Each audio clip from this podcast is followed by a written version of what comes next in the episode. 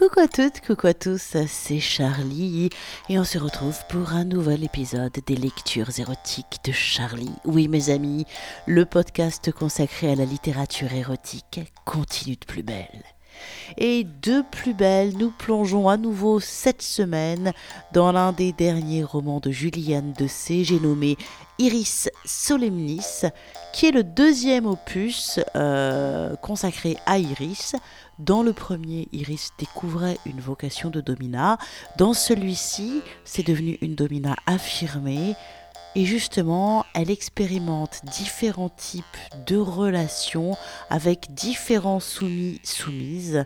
Et ça offre un joli panel à la fois de ce qui, se peut se tisser dans une relation entre une domina et son soumis ou sa soumise. Ça offre aussi un joli panel de différentes pratiques qui sont possibles de manière de soumettre.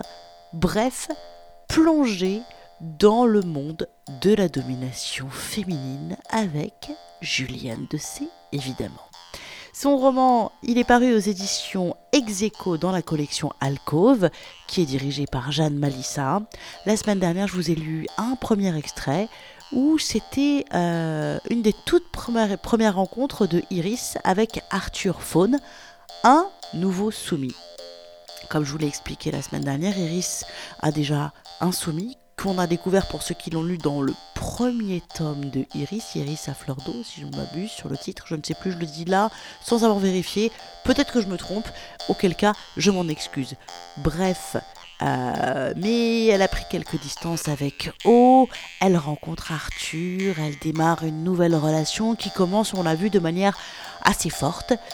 Alors, j'avais le choix cette semaine, soit je vous lisais euh, la découverte euh, et la, première rencontre vraiment de domination de Iris avec une femme euh, qu'elle va soumettre, la fameuse J, ou alors on continue à exploiter euh, la domination qu'elle exerce sur Arthur. Et ce que j'aime bien dans le passage que j'ai sélectionné, c'est qu'il y a un parallèle entre euh, la domination qu'Iris exerce sur Arthur, son nouveau soumis, et celle qu'elle exerce avec O, qui est revenu, hein, qui a eu un petit moment, euh, bon, il a fait une petite crise, quoi. Il lui a dit alors maintenant, si c'est comme ça, tu t'arrêtes, tu te calmes. Et puis il est revenu en disant pardon, je m'excuse il est revenu et leur relation est d'autant plus intense, forte, connectée. Alors, le passage que je vous lis va vraiment permettre de voir la différence entre les deux et d'un peu plus mettre le doigt sur ce qu'on appelle un souminateur. Si vous n'avez pas bien idée de ce que c'est, eh bien écoutez bien ce passage, vous allez un petit peu mieux le comprendre. C'est parti, voici donc un nouvel extrait de Iris Solemnis, le dernier roman érotique de Juliane de C, paru aux éditions Execo. Les personnalités d'Olivier et d'Arthur lui donnaient à exercer sa domination sur eux de façon totalement différente. Et Iris en était satisfaite. Elle était parvenue à forger avec l'un après des mois de leur relation qui ne cessait de s'épanouir, une exceptionnelle syntonie, faite de très intenses moments de soumission parfaite, d'instants d'amour et de communion magique. Avec l'autre, elle était encore dans la découverte d'un docile, dans une autre forme d'apparente capitulation, plus en demande, qui réclamait des traitements extrêmement rudes et qu'elle s'appliquait à frustrer ou à combler selon ses propres désirs. N'était-ce pas là son privilège de dominatrice? Quand Iris retrouva le photographe et qu'elle eut revêtu la tenue de latex noir prévue pour cette séance, elle suivit en tout point les indications et les souhaits de l'artiste. Très vite, et en dépit des passants parfois surpris qui ne manquaient pas de se retourner, elle prit un intense plaisir à poser, se montrer au cœur de la ville aussi légèrement vêtue. Elle souriait, se pliait aux sollicitations, s'amusait et se sentait fière, parce qu'elle imaginait son haut en ces instants. Elle songeait qu'il pourrait être spectateur de cette escapade urbaine. Il poserait sur elle ce regard plein d'admiration et d'amour qui la faisait fondre. Elle éprouvait cette délicieuse bouffée de joie et d'orgueil à être cette femme mûre, adulée et tant aimée de cet homme si jeune, si beau. Alors elle souriait plus encore à l'objectif, s'offrant au seul œil du photographe qui l'entraînait à se livrer comme il l'entendait. Il semblait satisfait lorsqu'ils se quittèrent. Il lui enverrait plus tard les photos. Un mois s'écoula, et lorsqu'il lui adressa un dossier des clichés qu'il avait réalisés, il l'avait accompagné de quelques mots qui touchèrent beaucoup Iris. Tu es rayonnante, tu as donné le meilleur de toi-même et ça se voit. Tu aimes être regardée, tu as fait plus encore que ce que je te demandais. En constatant ton expression sur ces photos, je lis le plaisir que tu as pris à les faire. Ces quelques lignes la ramenèrent à Olivier, à cette évidence qu'en ayant posé pour un photographe, si elle semblait rayonnante, comme il le soulignait, c'était bien parce qu'elle n'avait cessé de penser à lui, souriant pour lui, prenant les poses pour lui, pour qu'il fût fier d'elle, qu'il la trouvât belle, et fût encore et encore insatiable d'elle, d'être à ses pieds, même sur papier glacé.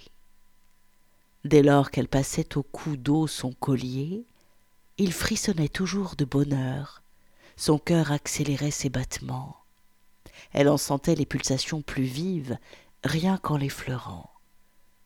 Les yeux fermés, en cet instant si intense et pourtant anodin en apparence, sans un mot, il lui disait qu'il était à elle, lui offrait cet incroyable don de lui-même, afin qu'elle pût ressentir ses émois, les plaisirs qu'elle allait faire naître en lui infligeant les douleurs qu'il espérait. Cela stimulait l'imagination qu'elle déployait pour chacune de leurs rencontres, qu'elle s'ingéniait à toujours rendre unique. Et le charme opérait. Elle lui bandait les yeux.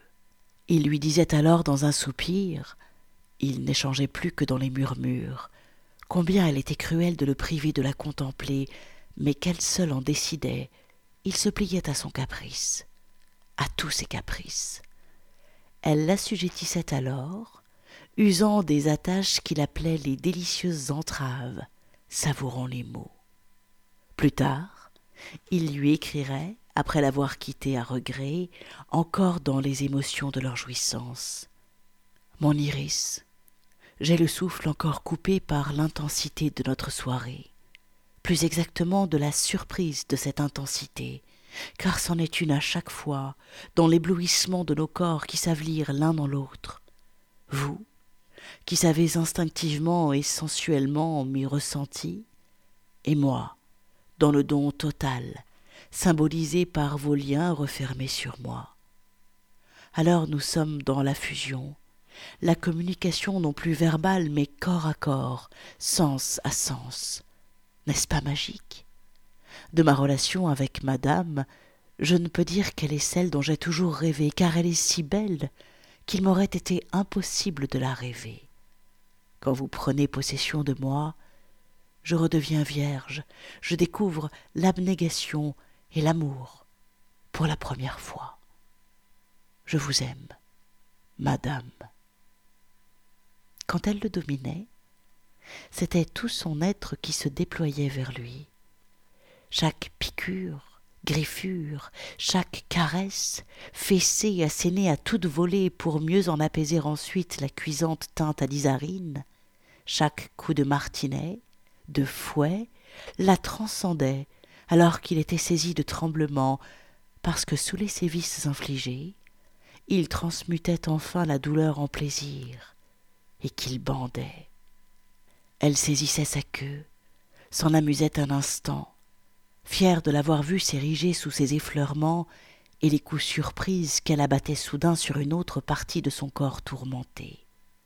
Privé de la vue, il ne pouvait savoir d'où il allait venir, avec quel instrument, prolongement de sa main, elle allait le porter. Elle s'amusait, s'attendrissait de cette tige somptueuse, anticipant le moment où elle l'autoriserait à la pénétrer.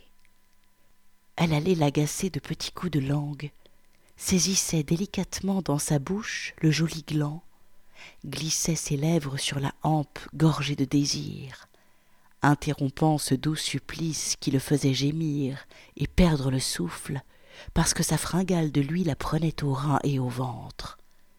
Ce désir exacerbé et la joie de sa toute-puissance exercée sur cet homme offert grondaient en elle, vague qui roule, pour mieux déferler en se fracassant sur le rivage, la faisant déjà jouir puissamment. Non pas de l'orgasme qu'elle vivrait plus tard, quand elle lui offrirait son sexe pour qu'il vînt l'enfiler vite, loin, mais de cet indicible bonheur de posséder de disposer d'un être qui se donne en toute confiance, absolument et librement, parce qu'elle était celle qu'il vénérait et aimait de toute son âme pour cela. Elle l'entraînait loin, à l'affût et attentive au moindre de ses souffles, et dès qu'elle le sentait s'envoler dans le plaisir des grisantes douleurs, elle l'y accompagnait, le cerveau en état de jouissance telle qu'elle n'en avait jamais connu dans le passé de ses amours vanilles. Tous deux en sortaient éblouis, heureux, dans une sensation inouïe de plénitude, de complétude et d'osmose. Après l'avoir longuement caressé encore, elle le détachait très doucement, veillant à ce que chacun de ses membres engourdis reprît sa souplesse après s'être tant raidi à la limite du supportable. Elle accompagnait ses gestes lénifiants de baisers légers sur ses épaules, son visage, tandis qu'elle l'enrobait de ses bras, déposait des petits coups de langue sur les lèvres qui quêtaient davantage. Enfin, elle dénouait le bandeau pour que leurs regards se fondissent l'un dans l'autre, sans plus de paroles, se disant tous les mots d'amour, de reconnaissance que leur bouche ne prononçait plus. Elle se collait de tout son corps contre lui, heureuse de sentir contre son ventre la dureté de son sexe qui se dressait à nouveau. Tout naturellement, il l'enlevait alors de terre comme si elle eût été une plume, la portait telle une relique sainte jusqu'à sa couche, où il la déposait avec une ferveur et une dévotion emplies de gratitude. C'était à présent à lui de lui offrir du plaisir. Il portait à son sexe ses doigts timides, toujours surpris de la trouver déjà si humide. Il la dévêtait, avec des gestes doux, comme retenus, pour mieux s'emplir les yeux de la vision de ce corps qu'il dégageait de l'écrin de la guépière et des bas qu'il avait tant affolés. Alors il s'en repaissait, goûtant ses seins, son ventre, sa chatte qui s'ouvrait à sa bouche avide d'en recueillir les sucs. Puis, n'y tenant plus, et parce qu'il savait qu'elle aimait cela, il la retournait afin qu'elle lui offrit à son tour ses reins creusés, bras allongés au creux desquels elle reposait sa tête. D'une seule poussée, il l'enfilait, allant si loin en elle qu'elle en défaillait déjà de bonheur. Tout en se caressant sous les assauts de son soumis, elle le laissait libre d'inverser leur rôle, il devenait son maître d'amour, en l'amenant très vite à l'orgasme, qu'il lui arrachait dans un cri, tandis qu'il autorisait enfin le sien en s'épandant en elle à longs traits. Il s'allongeait ensuite à son côté, vaincu, heureux des instants de tendresse qu'il n'avait pas besoin de quêter. Iris repue se lovait dans ses bras, cherchant du nez sur sa peau son odeur de mâle, le goût légèrement salé que la sueur y avait laissé. Il arrivait parfois qu'il se levât, la regardant d'un air malicieux, un petit sourire aux lèvres. Elle devinait, et selon son humeur, lui autorisait le jeu. Il allait chercher le martinet qu'elle venait d'utiliser. Très théâtral, il priait sa dame de lui offrir à nouveau sa croupe en se mettant à quatre pattes. Elle s'amusait de ce retournement de situation qui n'en était pas vraiment un, de cette inversion des rôles, même si Olivier allait parfois jusqu'à lui bander les yeux.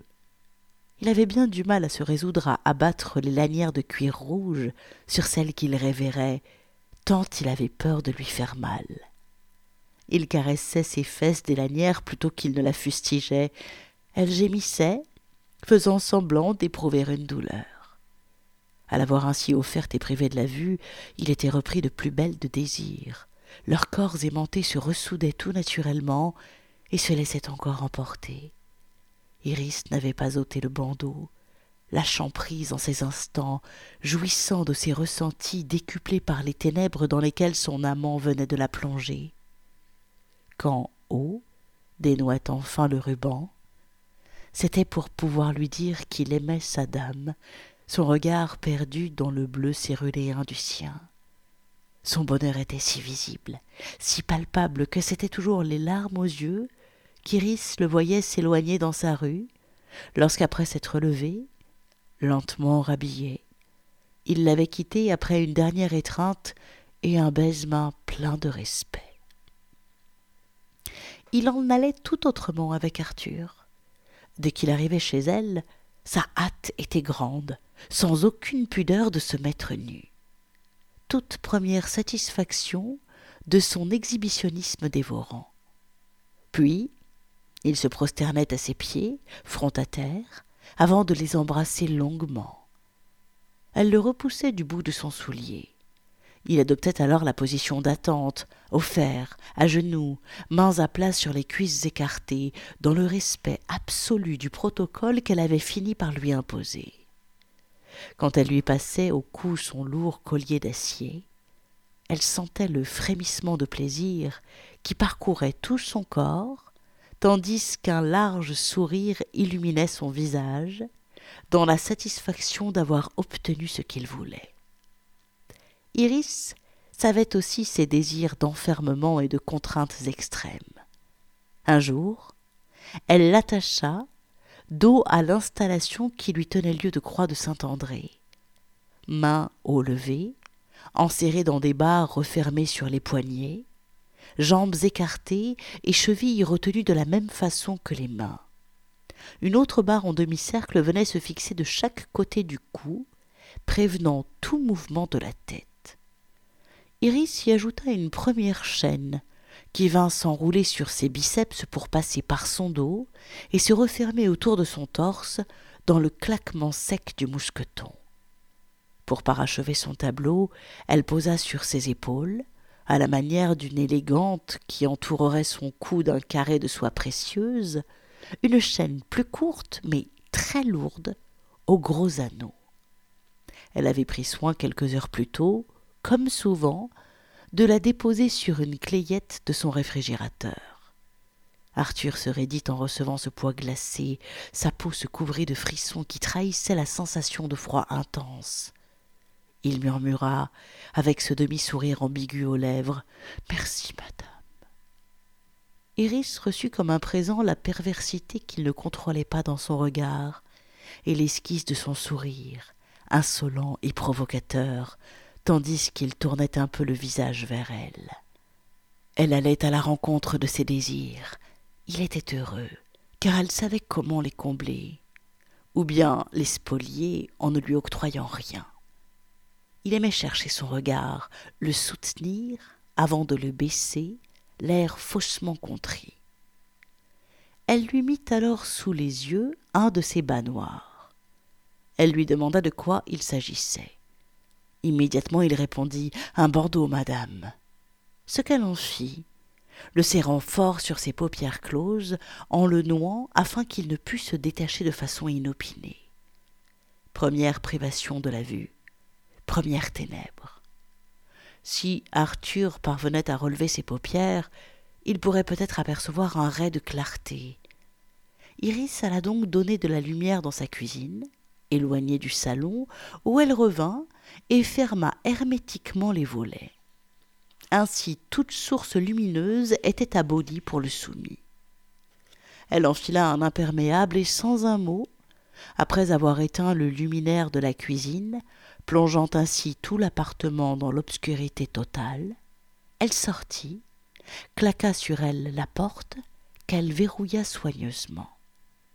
Elle regarda l'heure, sachant qu'ainsi attaché et aveuglé dans le silence de sa maison vide, Arthur ne tarderait pas à perdre une fois encore la notion du temps. Elle s'en alla faire quelques emplettes non loin de chez elle, et au bout de trois quarts d'heure, décida de rentrer pour libérer son attaché. Elle se demandait comment elle allait le retrouver, dans quel état mental. Lorsqu'elle appuya sur l'interrupteur qui fit la lumière, elle constata une fois encore qu'il bandait. Elle ne dit rien. Elle savait que si elle le privait de parole, c'était pour lui une intense frustration. Il avait besoin de ces mots, elle les retint. Elle lui tourna autour, l'effleurant d'abord du bout de sa cravache, dont elle lui asséna quelques coups secs, précis sur les cuisses. Il gémit de douleur et de plaisir, déjà ondulant des reins. Elle fit brutalement choir au sol la très lourde chaîne dans un affolant fracas, défit rapidement les entraves, de façon à le plaquer face au mur pour le ligoter à nouveau. Elle saisit son plus long fouet, dont elle lui chatouilla les bras, les épaules, puis les fesses et les cuisses. Il tortillait du cul comme une chatte en rute, remerciant et murmurant Encore, madame Tant et si bien qu'Iris prit son snake, qu'elle abattit de toute la force de son poignet qui gouvernait l'impact. Plusieurs cinglures, symétriquement portées sur son fessier, rapides, très cuisantes. Les traces géométriques des ébrures qu'infligeait le craqueur montrèrent bien vite leur relief. Le sang affleurait, il coulerait certainement. Puisqu'il voulait jouer les souminateurs, elle allait poursuivre un dressage sévère. Elle entendait bien le faire plier, le pousser plus loin encore pour qu'il comprenne bien qu'elle seule décidait et qu'il devait de s'incliner sans jamais rien demander. Pour le tester, elle lui demanda simplement Combien? La réponse fut prudente. Sans doute avait-il perçu ce qu'elle exigeait de lui, sa soumission totale, sans aucune arrière-pensée parasite, aucune tentation, fût-elle inconsciente de sa prise de pouvoir. Autant que vous en déciderez, madame. Iris l'obligea donc à compter, jusqu'à cinquante. Lorsqu'elle s'arrêta et le détacha, il ne bandait plus. Il se jeta à ses pieds, désireux d'y rester, dans cette position d'hommage qu'il aimait particulièrement. À genoux, penché en avant, épaules au sol et le front posé sur le bout de l'escarpin de sa maîtresse, il n'attendait que sa main posée négligemment sur lui. Il saurait qu'il était à elle, qu'il lui appartenait, qu'il était enfin serein, dans cette attitude d'entière docilité qui lui faisait tout oublier quand seule sa reine comptait, qu'elle l'assujettissait de sa simple présence. Il se sentait extraordinairement bien, rasséréné, loin de tous ses encombrants soucis quotidiens. Mais Iris, elle, passé les premiers engouements de la nouveauté, avait vite perçu des failles chez ce docile, peut-être pas si docile, ou bien trop pour être honnête des failles qu'elle n'appréciait pas du tout. Au fil de leur rencontre, il s'avéra que lorsqu'il arrivait chez elle, Arthur semblait prendre possession des lieux, comme s'il rentrait chez lui. Même s'il disait se remettre à elle, Iris sentait bien qu'il était davantage en position de dominant que de réel soumis. Peu importaient les positions respectées, les stations à genoux devant elle, elle lisait dans son regard qu'il tenterait par tous les moyens d'obtenir de sa belle maîtresse tout ce qu'il en attendait, en espérait. Il n'avait d'ailleurs pas caché dès les débuts de leur relation qu'il était un soumis avec de l'ego. Si la formule avait fait sourire Iris, elle s'était vite rendue compte qu'en effet, l'ego d'Arthur était boursouflé et qu'elle ne faisait pas le poids. Si les choses continuaient ainsi, bientôt ce serait lui qui la dominerait. Peut-être pas avec ses instruments de châtiment, mais plus insidieusement, en prenant le pouvoir sur elle, sans même en avoir réellement conscience. Tout en étant toujours à genoux, rampant devant elle, mais sans cesse dans l'exigence tacite de ses vices toujours plus aigus, dicté par un masochisme qui n'était jamais rassasié et réclamait toujours davantage. Ainsi, quand elle le fouettait, le marquait, faisait jouer une amie domina avec ses aiguilles sur lui, ce n'était jamais assez. Pas assez de liens, pas assez serré, pas assez d'enfermement, pas assez de coups, pas assez de fouets, de pinces, d'aiguilles, et toujours Encore, madame, encore. Lorsqu'elle l'emmena un soir dans un club, elle s'agaça sans rien laisser paraître de son exhibitionnisme arrogant qu'il appelait sa théâtralité. Iris n'avait pas besoin de cela. Au contraire, ce qu'elle cherchait, c'était l'authenticité, pas un ersatz de soumis en quête de supplice et qui jouait à l'esclave auprès d'elle. Persuadé d'être un bel homme aux côtés d'une jolie femme, de former avec elle un couple sur lequel on se retourne et que l'on jalouse, il accentuait sourires et œillades aguichantes quand le déclic d'un appareil photo se faisait entendre. En regardant plus tard les clichés, Iris lisait dans le regard d'Arthur ce qu'il y avait fait passer. Cette femme est ma propriétaire, mais aussi ma propriété. Elle tenta bien de se morigéner, se disant que peut-être elle exagérait les choses. Tout cela était nouveau, pour lui comme pour elle. Cependant, assez rapidement, elle constata aussi qu'elle ne pouvait s'empêcher de faire des comparaisons, tout en éprouvant une légère culpabilité. Un de ses credos personnels n'était-il pas que chaque individu est unique? Peu à peu, l'image qu'il avait tenté de donner de lui-même se fissurait comme une coquille, mais dont l'intérieur ainsi dévoilé était vide. Sous des dehors d'apparente courtoisie, sa théâtralité sans doute, il n'avait aucune élégance, ni dans la mise, qui dénotait d'un goût parfois douteux, ni dans le verbe, ni dans ce qui aurait pu s'apparenter à une éducation. Tout cela mis bout à bout exerça sur Iris des motifs de déception récurrents. Elle commença à le trouver rustre. La lassitude n'était pas loin. Quand Olivier arrivait avec trois roses rouges, symbole de sa passion offerte à sa dame, Arthur, lui, déclarait n'avoir pas trouvé de fleuriste. Sournoisement, la soif inextinguible d'Arthur et ses failles fissurèrent les plaisirs qu'Iris attendait de cette relation de domination avec lui. Elle se sentait manipulée, alors même qu'il se prosternait, se traînait à ses pieds. Elle ne goûtait pas de cette attitude de ver de terre servile et rampant, en quête de la nourriture qu'elle était pour lui à digérer. De plus, la vie familiale et professionnelle d'Arthur, toutes deux complexes et trépidantes, l'empêchait d'être aussi souvent qu'il l'aurait souhaité auprès de sa maîtresse. De fréquents déplacements l'éloignaient régulièrement de la capitale. Si dans les débuts Iris avait éprouvé une curieuse sensation de manque, force fut de constater qu'elle se prit à apprécier ces temps de séparation forcée. Elle recevait alors son haut, qui lui faisait tout oublier. Lui seul savait la traiter comme une véritable reine, sans jamais le lui dire. Il prouvait sans cesse son dévouement et son amour, en mille petites attentions, en messages passionnés et amoureux, qui allaient droit au cœur de sa dame bien-aimée. Voilà, j'arrête là l'extrait que j'ai choisi de vous lire aujourd'hui. Le second extrait, donc tiré de Iris Solemnis, le dernier roman érotique de Juliane de C qui est paru aux éditions Execo dans la collection Alcove et qui est donc une plongée dans le monde de la domination féminine puisqu'on suit euh, les aventures de Iris, Domina affirmée et l'évolution de sa relation avec O, euh, la découverte de sa relation avec Arthur, la découverte aussi de sa relation avec J et puis avec ah, un peu plus tard, vers la fin, je ne vous le dis pas, mais elle va encore rencontrer quelqu'un d'autre. Comment tout cela finira-t-il? Ah Vous le saurez en vous offrant vous aussi le livre de Juliane de C. J'ai nommé Iris Solemnis, paru aux éditions Execo.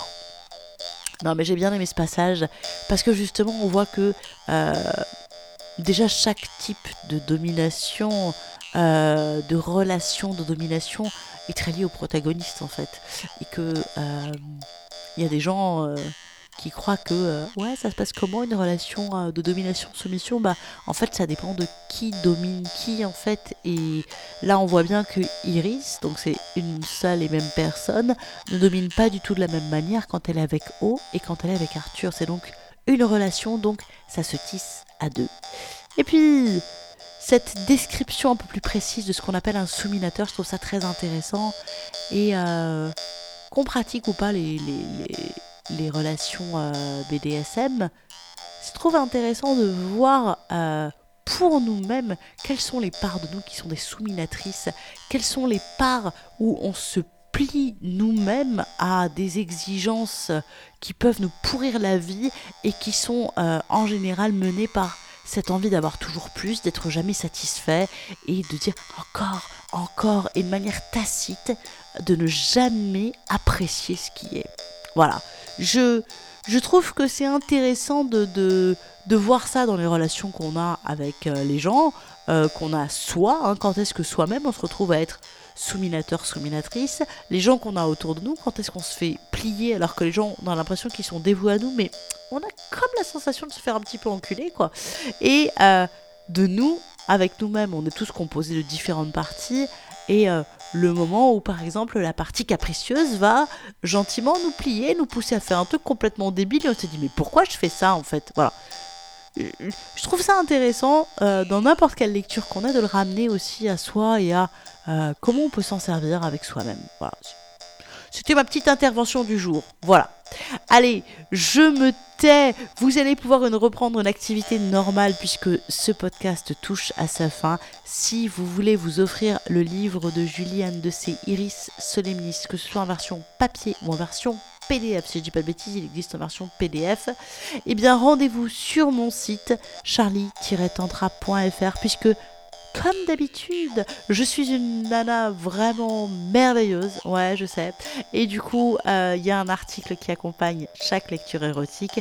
Et évidemment, dans l'article, vous allez retrouver le lien pour vous offrir le livre de Julie Anne de C. Je vous mettrai aussi le lien vers ses réseaux sociaux. Et puis, vous aurez aussi le lien en direct vers mon Patreon. Patreon, c'est quoi? C'est le meilleur moyen de me remercier. Si vous aimez les lectures érotiques de Charlie, si vous aimez ce podcast, si ça vous plaît que je vous fasse découvrir tous les mois euh, de nouveaux auteurs, de nouveaux ouvrages de littérature érotique et que je vous en fasse la lecture, eh bien, le meilleur moyen de me dire merci, c'est de laisser une pièce dans le chapeau. Et Patreon, ça sert à ça. C'est euh, la pièce qu'on laisse à l'artiste qu'on croise euh, le soir en rentrant du boulot et qui chante et où, même si on a passé une journée de merde, d'un coup, oh, ça nous fait naître un sourire. Et ben voilà, moi je suis votre artiste de rue, alors si je fais naître en vous un sourire, si j'ouvre vos horizons, si vous avez envie de me dire merci en somme, eh ben, venez mettre une pièce sur mon Patreon. Voilà, patreon.com slash Show. Et sinon, vous avez le lien en direct en passant par mon site charlie-tantra.fr. Allez, ça y est, vous pouvez reprendre une activité normale. Et moi, je vous dis à très vite, pas la semaine prochaine, puisque la semaine prochaine, c'est activité lecture pour vous dégoter un nouvel ouvrage et de nouveaux extraits toujours plus sulfureux. Mais du coup, on se retrouve dans deux semaines pour la découverte d'un nouvel auteur, d'une nouvelle œuvre érotique. Je ne vous en dis pas plus. Des bisous, à très vite. Ciao, ciao, ciao.